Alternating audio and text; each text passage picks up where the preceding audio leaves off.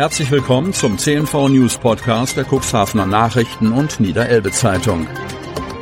In einer täglichen Zusammenfassung erhalten Sie von Montag bis Samstag die wichtigsten Nachrichten in einem kompakten Format von sechs bis acht Minuten Länge. Am Mikrofon Dieter Büge.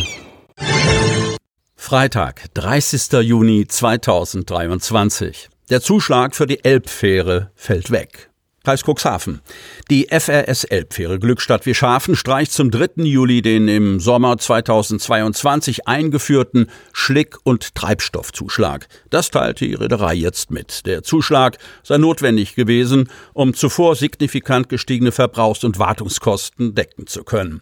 Die positive Entwicklung von gesunkenen Treibstoffpreisen und die verstärkten Baggermaßnahmen des Wasserstraßen- und Schifffahrtsamts Elbe-Nordsee ermöglichen diesen Schritt, so FRS.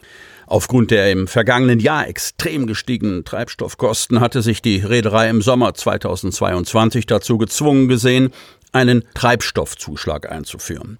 Des Weiteren war die massiv zugenommene Verschlickung der Wischhafener Süderelbe ein Grund für diese Einführung. Diese habe zu unkalkulierbaren zusätzlichen Werftkosten geführt, die durch die schlickbedingten Abnutzungen an den vier Autofähren entstanden seien. Zusätzlich konnten die Autofähren bei Niedrigwasser nicht mehr voll beladen werden, zum Teil nur noch zu 50 Prozent. Zum 3. Juli wird der Schlick- und Treibstoffzuschlag nun durch die Reederei gestrichen. Dieser Schritt sei unter anderem möglich, dass sich die Treibstoffkosten nach unten entwickelt haben und mit dem Treibstofflieferanten neue Rahmenbedingungen vereinbart werden konnten. Zum anderen habe das Wasserstraßen- und Schifffahrtsamt Elbe-Nordsee, kurz WSAEN, seine Baggerstrategie verändert. Dadurch wurden bessere Wassertiefen erreicht, die nachhaltiger sind, sagt der Amtsleiter des WSA Bernhard Meyer. Diese Tiefen sorgen dafür, dass die Fähren weniger Abnutzung durch den Schlick der Elbe ausgesetzt sind, wodurch wiederum weniger Instandhaltungskosten entstehen. FWS Elbfähre Geschäftsführer Tim Kunstmann sagt dazu, wir freuen uns, den Kundinnen und Kunden gegenüber den Zuschlag wieder streichen zu können und hoffen weiterhin darauf, dass die für uns erfreulichen Wassertiefen dank der neuen Maßnahmen des WSA gehalten und ausgebaut werden können. Wingster Reittalent startet beim CAEO in Aachen, Warendorf. Der CAEO Aachen ist das größte Reitsportturnier der Welt. Die Weltbesten messen sich in fünf Disziplinen Springen, Dressur, Vielseitigkeit, Gespannfahren, Voltigieren. Dieses Jahr mischt mit Libussa Lübbecke ein Talent aus dem Landkreis Cuxhaven. Libussa Lübbecke aus der Wings ist eine von neun deutschen Startern, die Bundestrainer Peter Thomsen für das CAIO nominiert hat. Michael Jung, Sandra Auffahrt, Marlin Hansen-Hotorp und Christoph Wahler reiten im deutschen Team. Die 22-Jährige ist eine von fünf Einzelstarterinnen, neben Rebecca Joanna Gerken, Nikolai Aldinger, Anna Siemer und Kelvin Böckmann. Und sie ist das Küken im Bunde. Ich war noch nie dort, nicht einmal als Zuschauerin. Ich werde es wahrscheinlich erst realisieren, wenn ich wirklich dort bin. Das ist schon ein Gänsehautmoment. Da sind die ganz großen Reiter am Start. Ich bin einfach dankbar, werde es genießen und mein Bestes geben. Die Anspannung ist groß betont die 22-Jährige. Die Wingsterin fügt jedoch hinzu, ich hatte mir das für diese Saison als Ziel vorgenommen, aber da Aachen die letzte Sichtung für die EM ist, war mir klar, dass es mit einer Nominierung nicht ganz leicht werden würde. Zumal es ja mein erstes Jahr im Seniorenlager ist. Elektrifizierung bleibt Zukunftsmusik. Kreis Cuxhaven. Der gesamte Landkreis ist ein wichtiger Standort für Hafenwirtschaft, Windenergie und Tourismus. Er ist aber auch der einzige an der deutschen Nordsee, dessen Gleisanbindung nicht elektrifiziert ist. Über die Notwendigkeit wurde am Donnerstag in den Hapaghallen diskutiert. Immer wieder heißt es aus der Kommunalpolitik, dass die Zweigleisigkeit, eine Beseitigung des Nadelöhrs Osterbrücke und die Elektrifizierung der Bahnstrecke Cuxhaven-Stade entscheidend für den Landkreis seien. Dennoch passiert wenig. Mit der Veranstaltung am Donnerstag in den Hapaghallen wollte die lokale Wirtschaft das für sie wichtige Thema nochmal in den Mittelpunkt rücken. Vor allem die Hafenwirtschaft meldete sich zu Wort. Aus Cuxhaven erklärten Marc von Riegen, Betriebsleiter bei Cooksport und Markus Braue, Niederlassungsleiter in Cuxhaven bei DFDS Germany, warum die Elektrifizierung einen so hohen Stellenwert hat.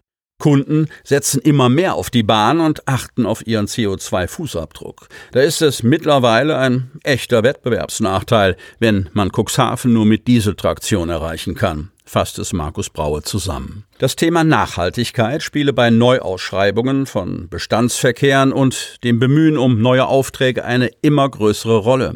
Und das ist aktuell ein klarer Nachteil für Cuxhaven, erklärt Braue. Gerade im Automobilbereich werde es in den kommenden Jahren immer mehr um die Einsparung von CO2 gehen.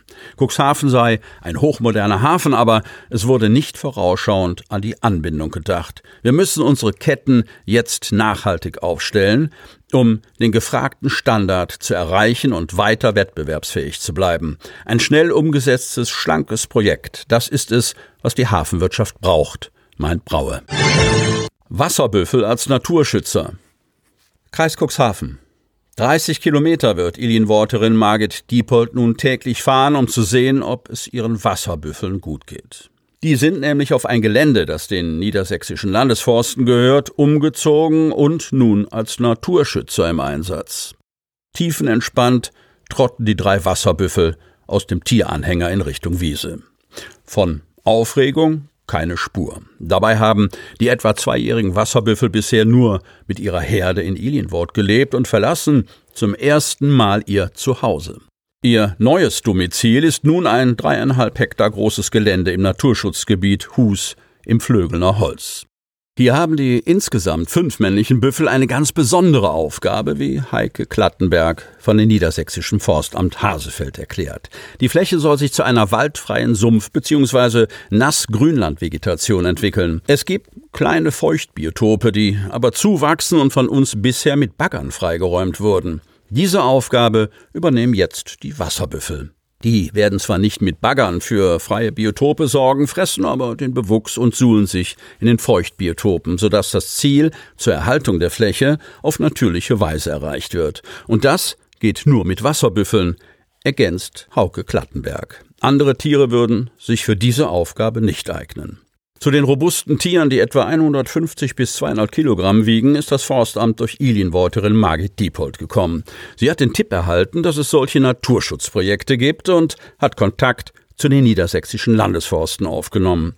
Auf ihrer 13 Hektar großen Siedlandfarm hatte sie zu diesem Zeitpunkt 35 Wasserbüffel und konnte sich durchaus vorstellen, ein paar ihrer Tiere für das Beweidungsprojekt zur Verfügung zu stellen. Wir fangen erst einmal mit einer kleinen Truppe an und gucken, wie es läuft, erklärt die Wasserbüffelbesitzerin. Sie hörten den Podcast der CNV Medien. Redaktionsleitung Ulrich Rode. Produktion Win Marketing. Agentur für Text, Ton und Kommunikationstraining.